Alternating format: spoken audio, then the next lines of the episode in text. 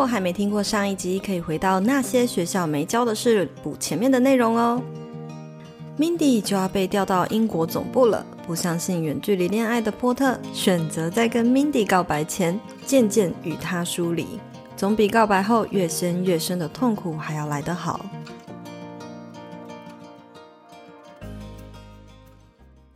这一集受到一则茶室的情人节串联计划，而我们的主题就是要聊聊错的时间，对的人。那这一集呢，其实我们就是打算录给单身狗听啊。没错，每个人都有另一半嘛，就希望可以透过这一集的分享呢，帮助你们去识别什么样是对的人，然后灵魂伴侣又在哪里。希望大家可以早日遇到自己的另一半。张爱玲说过一句话，这是她，我觉得她是她很有名的一句话。她说，在错的时间遇到对的人是一种。为什么连你都知道这种话？我是我是你分享我才知道哦，她说过这句话。有 有她有她有一本书写过这个。Oh. 然后她说呢，虽然说情人节聊这样子的悲伤的主题好像有点奇怪，嗯，但我相信每个人多多少少其实都有一些伤口。那就让我们借着这一集呢，来挖掘不同的意义，同时呢，也可以起到就是彼此疗伤的效果。是要疗谁的伤啊？就是自己疗伤这样。好了好了，大家就希望呢，单身的人听完之后呢，你们可以分辨一下，一起来看看能不能够遇到你的灵魂伴侣。对对对，好，所以我们的这一集的标题是在错的时间遇到对的人嘛。但是呢，首先想要先来聊聊看到底如何判断这个人是不是对的人呢？会不会真的像日剧说的那种听到教堂的声音那种钟声的感觉？是什么？那个要办丧事？没有，就是那种一见钟情，然后觉得已经脑中有那种结婚结婚的钟声。对对对对，想要问问 S B M 对关于对的人你有什么想法？关于对的人，因为你说听到教堂钟声，感觉是要问说有没有一见钟情嘛？嗯、可是，一见钟情这个东西，在我身上本身是没有发生过的，嗯嗯嗯，就是没有这种很强烈的感觉。或者是说听到教堂钟声感没有像，因为我现在已经结婚了嘛，那派大跟我会结婚，我觉得我们比较是因为爱情长跑，所以就自然而然就会走到现在这个状态。但是这个过程中，其实我们都没有什么轰轰烈烈啊，或者是嗯一瞬间，就是我朋友也会问我说，为什么你会想结婚？是不是有一瞬间他做对了什么事情？然后让我就呜要嫁给他，嗯、没有，听好了，没有，OK，就是也没有那种怦然心动的一个过程。我觉得就是好像刚在一起，就是很对家人老夫老妻的感觉。嗯、你有这个感觉吧？是我，我也比较容易变成这样，可是好像这样子有好有坏，对吧？我觉得有好有坏，但是就是对一个人有持续的，就是恋爱的感觉，我自己是好像。只有在很年轻的时候有体会过这种感觉，但后面就会跟你们分享。如果要一直保持说，哦，这个人真的是对的人的那种氛围，我觉得是。对方要某些有一些特别特点是你特别崇拜的，特别崇拜。听过就是一个姐姐讲的，也是呃那时候小时候，然后就觉得他是一个我很崇拜的一个前辈。然后呢，他就有跟我分享过，如果一个一对情侣或者是一对恋人，他们要走的长远，对你们互相彼此一定要有一个点是彼此崇拜的。那这个他让你崇拜的点是是可能他会，但是你不会，但是你看他做那件事情，我就觉得。特别欣赏，就哇，怎么每一次你都有让我意想不到懂的事情，或是会的事情。那当你会脱口而说啊，觉得你真的好厉害哦的这种时候，其实你们恋爱就会比较容易有新鲜度。然后再来，我觉得就是除此之外，这个是差异点，可能是你们是有互补的专长，就是长处之类的。但是还要也要有一些共同的特点，比如说你们看事情的观点。其实可能是一致的，或是这个人会给你带来不同的启发，或共同喜欢做的事情。我觉得这样的有共同又有互补，这种恋情其实比较可以持之以恒，就是一直会有对的人的感觉。跟你分享这件事情的姐姐是什么？嗯、是为什么突然跟你说这个？哦，也是因为我那时候其实我也才高中，哦、然后可能我也才刚谈恋爱，就也是反问他说为什么你会想结婚？哦、就当时我也是这个角色，嗯。嗯我觉得我自己也是像你说的，我也没有那种一见钟情的，这很难啊。就是因为我觉得一见钟情好像是建立在外表吧，虽然外表对我来说非常重要，但实际上会相会。你就常常在网络上一见钟情啊？没有没有，哎、欸，你不要揭露这种事情好不好？OK OK。我的意思是说，就是实际上喜欢对方，应该还是要相处才知道。然后我觉得对的人有一个非常重要的的点是，嗯，就是相处起来没有那种异物感。你知道你说像卫生棉的异物感吗？对对，有些人就是会觉得你跟他相处在同一个空间，你都会觉得你要盯一个什么，你会觉得那就是棉条。Oh, OK，好了，我跟你 讲，这样我真的是没有办法，没有办法体会。OK。对对对，有些人就是很有棉条感，你知道吗？哦，不行不行，这样子我们等下被女性主义者抨击。然后我们前几集有我们不小心讲到唐老师，还被骂了，还要还要再再来讲一次。对对，再回头讲的，还还好他给我们五颗星。就是有没有异物感对我来说很重要。有些人就是可能，嗯、呃，你觉得是相处起来是，可能你蛮喜欢他的，可是跟他相处的时候，你会觉得啊，好像有吗？你有遇过让你异物感很强烈的人吗？我觉得有诶、欸，就是、就是觉得他在旁边不自在，然后一直不自在。你觉得你一定要定一个什么形象，或是你一定要一个定一个什么样子？的那种感觉，其实我觉得这无论是情人或朋友，好像都蛮重要的。好，然后再来，就像你说的，你刚刚讲的是，呃，他一定有你崇拜的地方，还有你们生活圈价值观可能是雷同，差不多。我觉得这很这很重要。但是你所崇拜的地方，我觉得也可以是你们两个的生活体验是很不一样的，嗯，那种可以开眼界的感觉。他不一定要有什么能力，但也许他见过的是。世界是跟你很不一样的，然后可以去交换彼此的价值，也是蛮重要的。我觉得我们两个的想法好像蛮像。你没有，对啊，还蛮像，但是你也没有这种听到教堂钟声过，是不是？我不知道教堂钟声是什么。那你干嘛硬要写这个形容啊？就想说你搞不好会有啊，你搞不好会听过，毕竟你是真的有听到钟声的人。没有，OK，我是中式的婚礼，没有钟声。OK，好，那反之就是，其实我们刚刚聊过对的人，嗯、其实。不对的人应该也是蛮多，就在这这个世界上。你先分享啦，错的人，你有没有错的人？我还没问你，我搞不好。我只是想要先说呢，就是我们刚刚聊完对的人了嘛，所以呢，应该也有遇过错的人的形象。好，那我不是形象，错误的人的经验，我再来分享一下。我觉得我现在回想起来，我自己的真正的那个初恋，应该就是错的时间、错的人。但这个错的人还错。但是你不觉得他是对的？我觉得一时鬼迷心窍。对，你这样讲好像也很奇怪。就是这个错的人，也不是因为他本身是负面能量，嗯、或者是让我觉得我被拉垮或什么东西，反而他是。让我是成长的，而且这个成长驱动力是到我现在都还是驱动着我的。啊、只是有时候会，有时候有时候会觉得说，如果当初在一起了，会是好结果吗？你有去想过这个？对，而且有时候你会知道说，即便你很喜欢这个人，你们之间可能有很深刻的联动，嗯、但你还是会知道你们两个不会长久。那个那个就是一个 spark 的感觉，嗯、也像是一个火花。深刻的联动是怎样的联动？就是你会知道你们当下是彼此欣赏的，然后彼此。督促自己成长，然后是你有一种很强烈的连结的感觉。现在会想想，真的只是只冷静下来思考，你觉得你们两个是不适合的，嗯、即便有那个强烈的火花或是什么样的情绪，但我觉得好像不适合生活的那种感觉。嗯嗯嗯，没错。想问说的是，那你现在有回过头去看他现在的状态，然后去反思说。呃，如果现在的我跟现在的他，我们是在一起的，会不会是好的嘛？你有这样去看吗？我有大概看过他的就是社群，嗯、但是我们已经非常久没有讲话，就是也没有联系，是完全没有。去想象过，就是如果现在的他跟现在的你在一起，会不会其实是合的？我没有办法想象现在的他，但是我现在回去想象我们当时的我们的模样的话，嗯、我觉得是不适合的。哦，现在回过头看，反而觉得不是。你刚刚要讲的说，哦，他没有对你怎么样，也没有背叛或什么，在我身上当然有，就是有遇到不是对的人的。那呃，我必须要讲，就是有被讲过这种。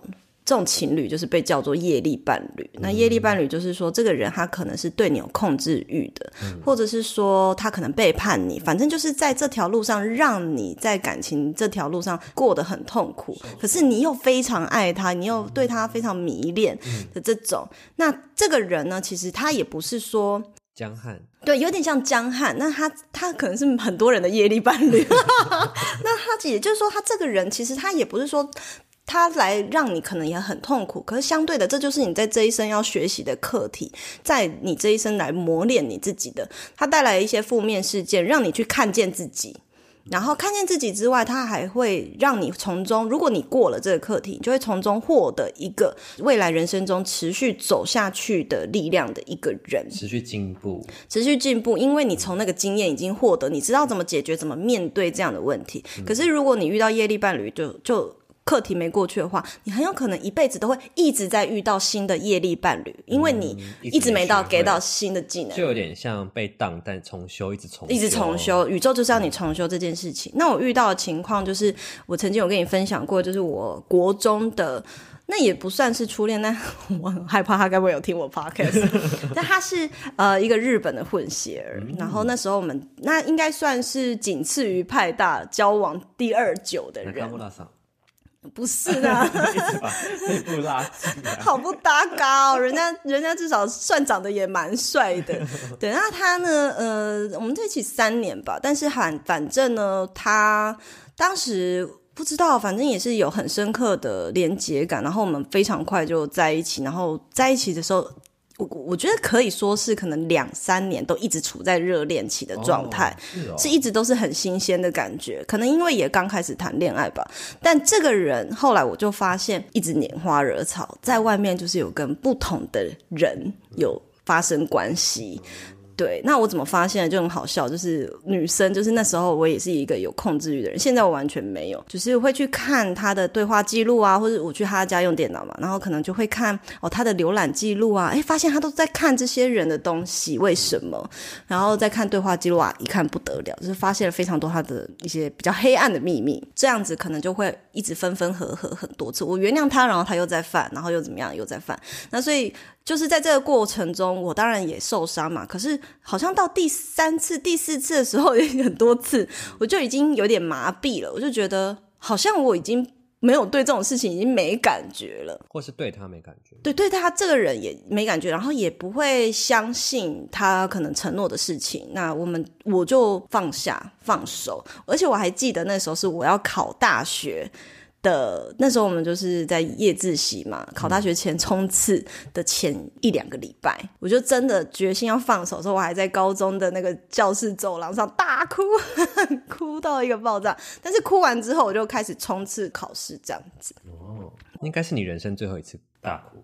应该算是对对对，我后期交的所有的男友，我从来都没哭过，就是 好像失恋也没什么感觉。我觉得我这个课题过去之后，反而我不知道这是教你教到教你这件事，我觉得不是要教我这件事情，可是反而让我对感情这件事情，我不是失望，可是我觉得我好像反而不知道那个东西是不是叫爱情。就现在回头看，我觉得好像跟这个人，这个也不算是爱情，只是某一种。想要拥有他的一个欲望，但是因为你失去了，所以你痛苦。但不是因为我很爱这个人，希望他变好，他怎么变了的那种感觉，好像不不太一样。嗯、总之至少过去了。那未来可能面对像这样的事情的时候，我们至少是有那个力量去面对。当然后面蛮幸运的啦，都没有遇到这么渣的人啦。除此之外，就是我们刚刚讲的是自己人生上遇到的课题，嗯、有没有遇过？就是因为通常自己深陷其中都很盲目，有没有看过？就是是就是朋友发生什么事情，然后是你明明身为局外人，很清楚就是知道那就是不对的人，哦、可是身在其中，可能还是会重蹈覆辙啊，一直重新原谅，然后像你刚刚说的分分合合这样的过程。嗯、我原本你在写这个时候想说没有，可是你一讲，我又想起来，好像有，也是算是好姐妹，她大概十八岁的时候就结婚。生小孩了，超早。然后，但是她那个她前夫，因为现在已经离婚，有那个暴力的倾向，所以她也是也算是业力伴侣的一种。就是在这个过程中和好的时候，他对他非常的好，但是一旦不知道踩到他什么地雷，你永远不知道什么时候会踩到这个地雷，他可能会开始摔东西。他其实没有对他真正的动过手，可是就是有做事或摔东西。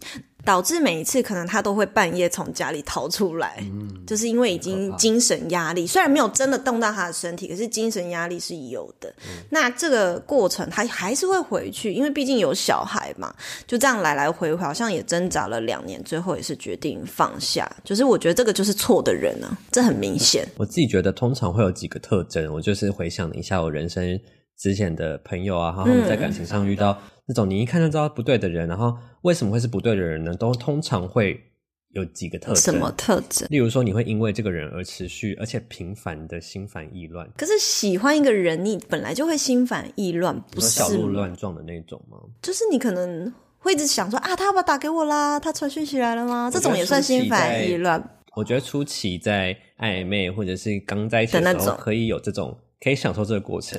但如果你一直持续卡，就是它持续过度长久，对它持续让你有这个心烦意乱，我觉得也是不健康的。另外一个是因为任何原因引发的，你会有一直有不安全感。例如什么样？我觉得不是每个人都会想要，都会有那个控制欲，但是特别某些情况下，你会很不确定他现在到底现在在做什么，然后或者你不确定他的心到底在哪里。那有时候会不会是你自己本身的问题？你在那边不安全感？你说因为。你自己控制，因为对方的关系吗？嗯，也有，那可能也是，就是我觉得双面都要思考。对，再来第三个就是价值观不同而勉强自己的一些压抑的情绪哦，这个我觉得很认同。就是有些人就是很喜欢这个人，可是因为你们价值观不同，然后你勉强你要配合他。对对对，我觉得这也是一种。然后第四种是自我价值被贬低，然后而导致的一些不自信。这就是人家说的 PU。I 吗？有有在讲说，男生会刻意去贬低或骂这侮辱这个女生，嗯，然后让这个女生反而更离不开他，就是好像所有的价值来源都要从对方上获得的感觉。这，嗯，是我觉得，如果对方是不对的人，很明显会有的四种特征。可是我觉得你在讲的这个都是比较激烈一点的。其实不对的人，我觉得还有很多是。呃，个人因素，他并不想要为这件事情努力，可是其实是你自己过度的抓住对方。比如说，你们很有可能在错的时间遇到，你自己一厢情愿觉得对方是对的人，但对方并没有觉得你是对的人啊。有时候，这个对的人很很有可能是我们自己主观的判断，而不是对方也认为你也是我的对的人。所以，首先你要怎么样知道说你们双方彼此都认定彼此是对的人？我觉得这个好像也是一个。问题哎，对不对？你这样才能够成立他是对的人啊。所以其实重点不在对方是不是对的人，而是你自己要先成为对的人吗？对，你只能控制这件事情。没错，你自己先成为了对的人，你才能够去判断说对方是不是适合你自己的啊。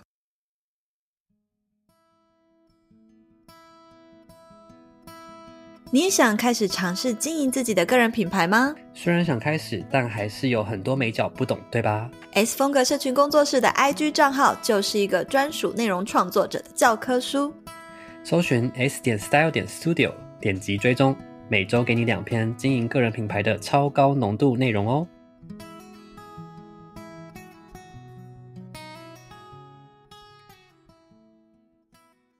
聊完人，现在想要来聊聊时机，因为刚刚对的人、错的人嘛，想要来聊时机，因为我们的话题是错的时机遇到对的人。那有什么时机可以叫做错的时机？那时候，昨天我们在现实动态就有问粉丝嘛，例如说出国留学啊，哇，是外派到海外工作啊，这种大众定义的错的时机，或者是说有一些是现实条件不够好。你觉得对方还成还不够成长啊？思维还不够，思维还不够提升啊，提升的 level 还不到，对，可能跟你落差很大的，我觉得。你也会觉得可能是时机还没到，嗯，对。那我昨天就有发现的东西，好啊，你看看你有没有什么故事？其实我这边投稿的人蛮多，不是在讲感情的事，我觉得蛮特别的。在讲什么？例如说，有一个粉丝是 K 一开头，他说想离职前却换到了一个很好的主管。不是啊，我们在问的是错的时间对的人呢、欸。对的，对的主管，然后说 错的，他要离职，可以遇到对的主管。可是你明明就有讲说远距离呀、啊，或者说哦远距工作，远距工作是不是？其实蛮多人有这样子的想法，像是我有一个粉丝是 B 一开头的，他说他觉得当时间错的时候，遇到的人也不会是对的人。如果他真的是对的话，在对的时间他会再次出现。对，是哦。对，像还有一个人说。E A 开头的这个粉丝，他说：“错的时间真的会有对的人吗？”就是蛮多人会觉得说，既然时间错了，那对的人这件事情也不成立。他们思考的很双重，哎，就是不错不错，那个维度很高。你那边的是属于有思辨力，我这边很认真的在投稿自己的故事。真的、哦？那你分享？对啊，呃，我分享两呃两位好了，哦，三位好了。有一位听众呢是 I S 开头，他说二十年来真的遇到一个心动的对象，但是呢，因为他自己他跟你那时候有点像，就觉得自己很匮乏。虽然他一他就是觉得自己好像不够好，那他有一直看书啊、听 Podcast 啊、看影片、运动、自我成长，可是还是觉得自己不配，然后很害怕受伤。那他有说对方其实是一个外国人，在文化上也有差异，虽然彼此心有灵犀、有共鸣，然后频率也都很对，可是呢。要还是有一些落差，然后他觉得现在好像不是他们在一起的最佳时刻。我那时候真的很像诶、哇，就是你的课题啊，一样一样。那时候真的非常，你们可以私聊一下，快点去找青椒色过一下。好，然后另外一位同学呢，五四七开头的，他说认识一年，然后各方面其实都有一个很契合的对象。那每次都想要进一步的时候，可能对方是男生，然后他很担心自己经济的问题，他觉得他自己的收入不够高，不够配，然后所以配不起他，所以呢就会想要把这个把他推开。这个也是很多我我身边男生朋友也有的一些问题，因为我觉得现在应该可能男生会有这个感觉吧，觉得我要扛起这个经济的责任。可是其实很多时候女生根本没有在在意这种事情。我觉得比较多是跟姐姐在一起的时候，就是你知道比自己大的女生在一起的时候，好像更容易匮乏。对对，也有可能。可是既然姐姐都选择跟你在一起，就是不在乎这种事情啊。对啊，好，然后再来还有一个小故事，就是。这位同学，因为我截图他私讯，我就已经不知道他的账号是什么。他说他呢和这个对象是在学校认识的，他们两个很多想法都超合，默契超好，就很像共用脑袋一样。他觉得很神奇，然后他觉得他这一生不会再遇到一个这样的人了。可惜当时他们两个都还是学生，还很小。就是如果是现在的话，他应该会努力的追求他，可能就是还是年纪很轻吧。他也感觉到对方也喜欢自己，可是呢，碍于彼此的年龄，虽然不想要错过，还是因为升学的关系，各自的分开了。如果有可能的话，他还说他想要分享，希望这个故事不要结束。我觉得好可爱哦，这是纯纯的爱啊，可以把握啊，又没有说故事画上句点。对啊，他还是可以回去看看这个人。怎么样啊？对，我现在回去刚问你那个问题嘛，我现在回去看那个业力伴侣，就是那个日本呃前男友，但是也觉得现在在一起绝对是哇，完全两个不同世界的人，嗯，就是绝对不可能会在一起的，嗯，嗯，所以我觉得分开有各自分开的好，就是彼此往不同的方向成长。好，刚刚听完大家的这些很多故事，那我们再来回来聊聊说，那就是因为刚刚是错的时机嘛，那对的时间遇到对的人，是不是就可以称之为真命天子？那真命天子的意义又是什么呢？嗯、其实我觉得，呃，刚刚延伸刚刚讲的，大家说的错的时间真的会遇到对的人吗？我同时也想说，对的时间就对的人出现的话，也许错的时间也就不存在。你其实都有办法把握机会的吧？即便对方，即便你们可能有一方要出国念书，我想共同。想出解决办法还是有可能的，即便对，即便有一方可能已经有家室，搞不好你们有解决方式啊？对啊，我不是想要倡导什么，就是只要出轨的事情。那我的意思是说，正确与否这件事情都是我们自己决定的，嗯，然后是我们自己定义出，是我们自己局限出我们要出国工作、出国念书，是我们自己用了婚姻绑架自己。但是呢。但是我这我这样讲好像真的很歪楼，但是呢，你还是有办法去解决你你自己，毕竟局是你自己设自我们自己设下的，所以能不能解决还是可以靠自己。如果你真的想要把握这个人，一定有办法让你合情合理的能够把握住吧？嗯，我是这样想，就是你觉得，所以你的意思是什么？就是任何人都可以是你的真命天子嘛？只要你们双方都在对的频率抓住这个机会，我觉得主要。就是其实天时地利人和真的很重要。我觉得真命天子其实，就算这个人真的是跟你百分之百契合，但是对方如果因为他自己那边有自己的课题，如果他自己的课题没有过去，他也没有办法来答应你啊。对，没错，就是你只能把握自己的部分。对对对，所以我觉得。其实，如果要讲的话，所有人都可能是真命天子，可是也许真命天子可能也根本就不存在。我觉得真命天子是一个人为的存在，而不是一个就是命运或宇宙把你们绑在一起的存在。对，那个是需要两方的努力而去。做到的，而不是说真的就天降甘霖，天降一个真命天子那种感觉。就是你许愿，然后真的老天派来一个给你。可是这就承接到你后面想要问的这个了。对，到底有没有真命天子，或是说命运，或者是就是有没有命定的这个对象？这种嗯，对，因为你刚刚说这是双方努力的，可是实际上也真的很有可能，你这边有写到轮回嘛？这有很可能是，哎，你们前几世就绑在一起，所以可能这一世你们又一起来修一些什么课题，然后人家。就会说这样的人，就是在身心灵界就会说这样的人很有可能就是你的真命天子。所以你们不管，也就是说你们不管今天你的成长的脚步是快还是慢，但总有一天你们会走到一个交汇点去遇到对方，然后可能去修行这个课题。其实我这个是在身心灵上面的一个定义啦。我要分享一部大陆那边的一个戏剧，叫做《琉璃》。那有一阵子好像是两三年前呢，在那边非常非常红的一部剧，在 Netflix 上面也有，大家也可以找。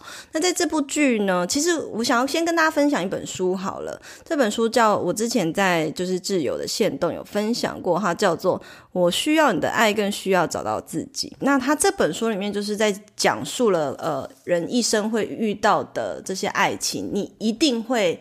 不一定啦，就是你一定会遇到两种类型的人，叫做灵魂伴侣跟业力伴侣。可是有少部分的人呢，你可能可以遇到双生火焰。那其实双生火焰就比较像是你在讲的这个真命天子，就是每个人是只有一个的。这本书里面就是有在讲，如果你有兴趣，你就可以买来看。那我要讲的刚刚那部大陆剧叫《琉璃》，其实它就是在讲灵魂伴侣跟双生火焰的差异。业力伴侣其实应该大家都很了解，就是那种就我刚刚分享那一类的人，错的人，好也不算错了，也没有对跟。错，我觉得大家不要去想对跟错。你是不是也有已经有看那个琉璃的那个快转的部分了？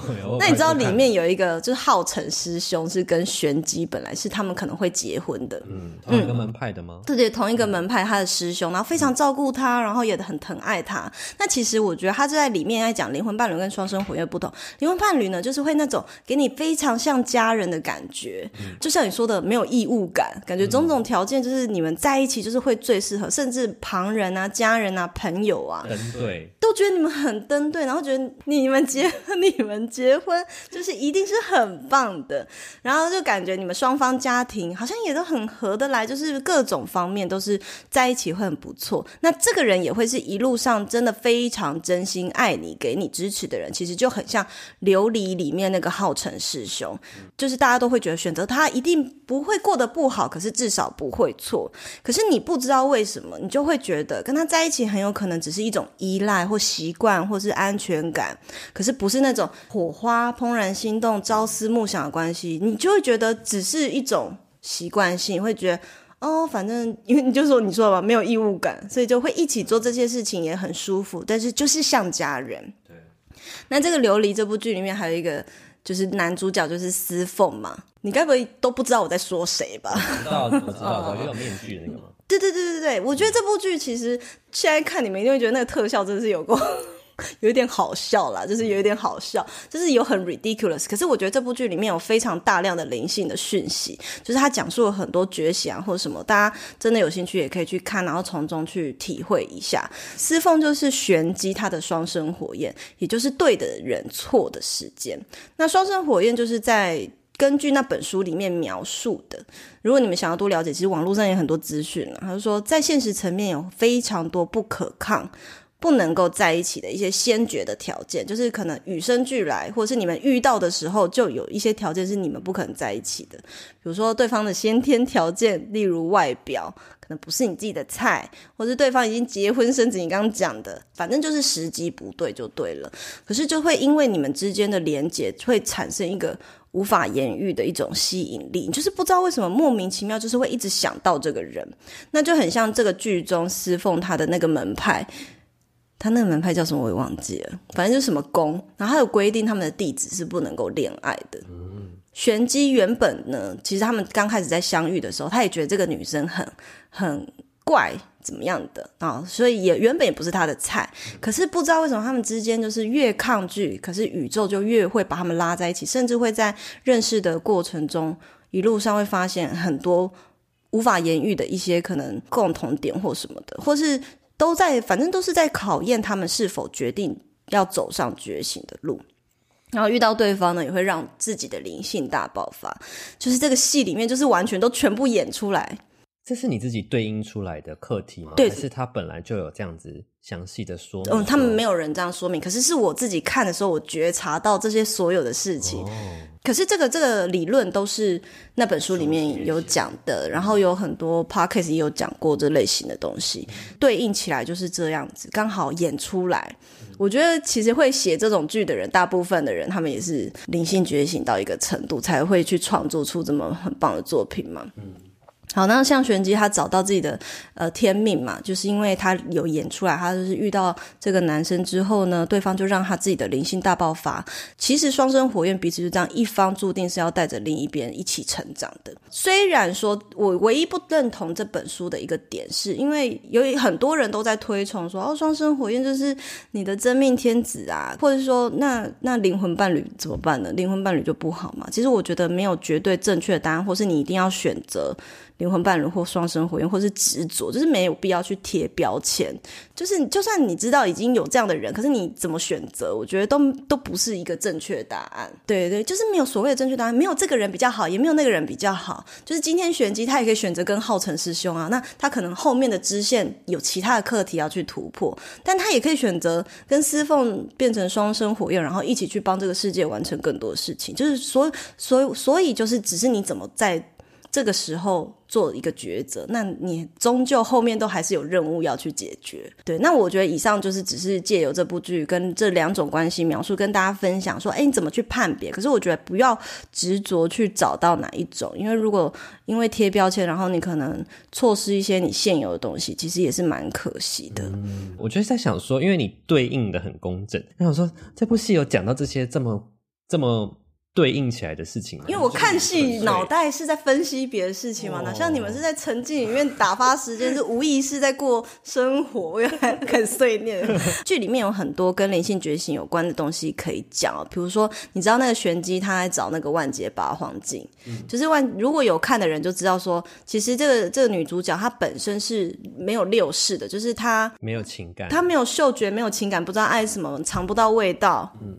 然后听不出歌曲好不好听，嗯、这就很像我们现代人是处在一个无名的状态，就是你无意识的在过自己的生活，对，你完全没有觉醒，然后你做任何事，你只是跟着这个世界的制度走，你不知道自己在做什么，你的五官根本不知道拿来是干嘛用的，就是无名的状态。就是我今天跟你讲，我觉得有一些人就是习气很重的那种感觉。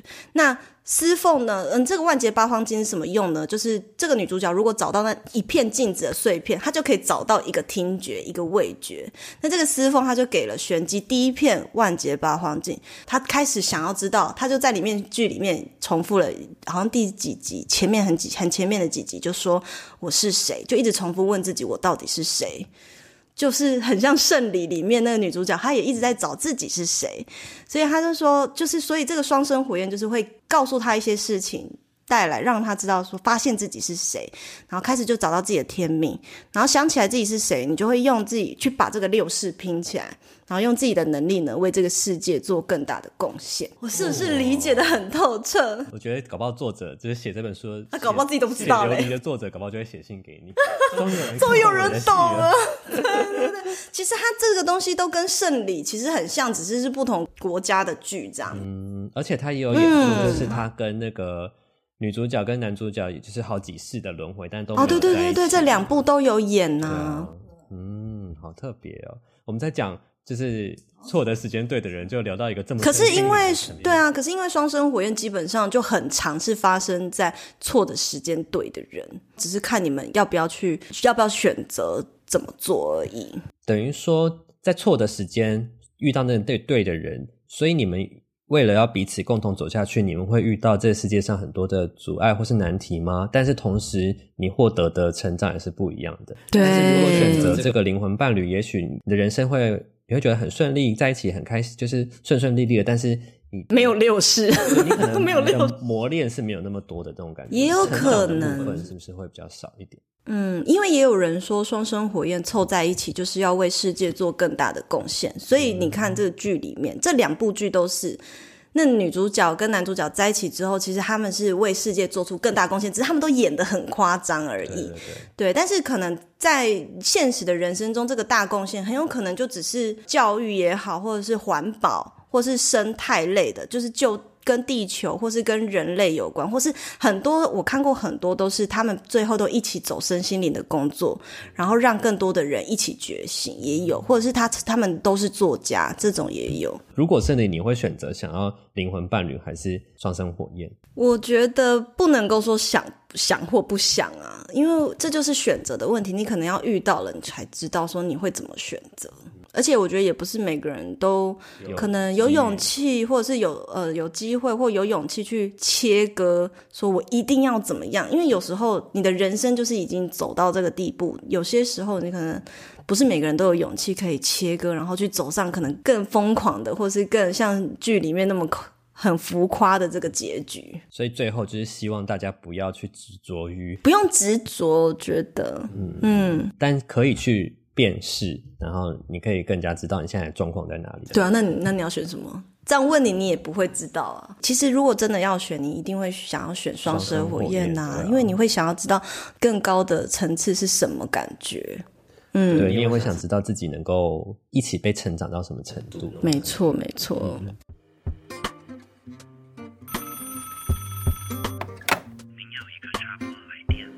好，那这一集呢，就聊了很多在错的时间、对的时间遇到错的人或对的人啊，包括后面呢也延伸讨论到比较身心灵层面的是关于会不会扯太远呐、啊？我很担心，但是对啊，但是的确这个关系就是最能解释的。确实，我觉得大家可能还没有想到那个层面，但其实他们就等于我们在解释这个错的时间对的人。这个名词可能很多台湾人还是不知道。这个东西其实在国外很久很多年前就已经很多人在讲。像 S 边刚刚讲到的，不是想要让大家一定要去追求你人生要遇到怎么样的结局，或是遇到怎么样的的伴侣来帮助你。你也可以只要遇到神兽就好了，神兽就是像那个。那个琉璃里面什么 宠物类的，我也想要这个，你也想要神兽？对啊，好啦，就是想要让大家去了解这个层面的事情。那如果你喜欢这一集的话呢，不要忘记给我们五星评论，或者是转贴到现实动态标记我们，跟我们分享你的心得。那我们下期再见喽，拜拜，拜拜。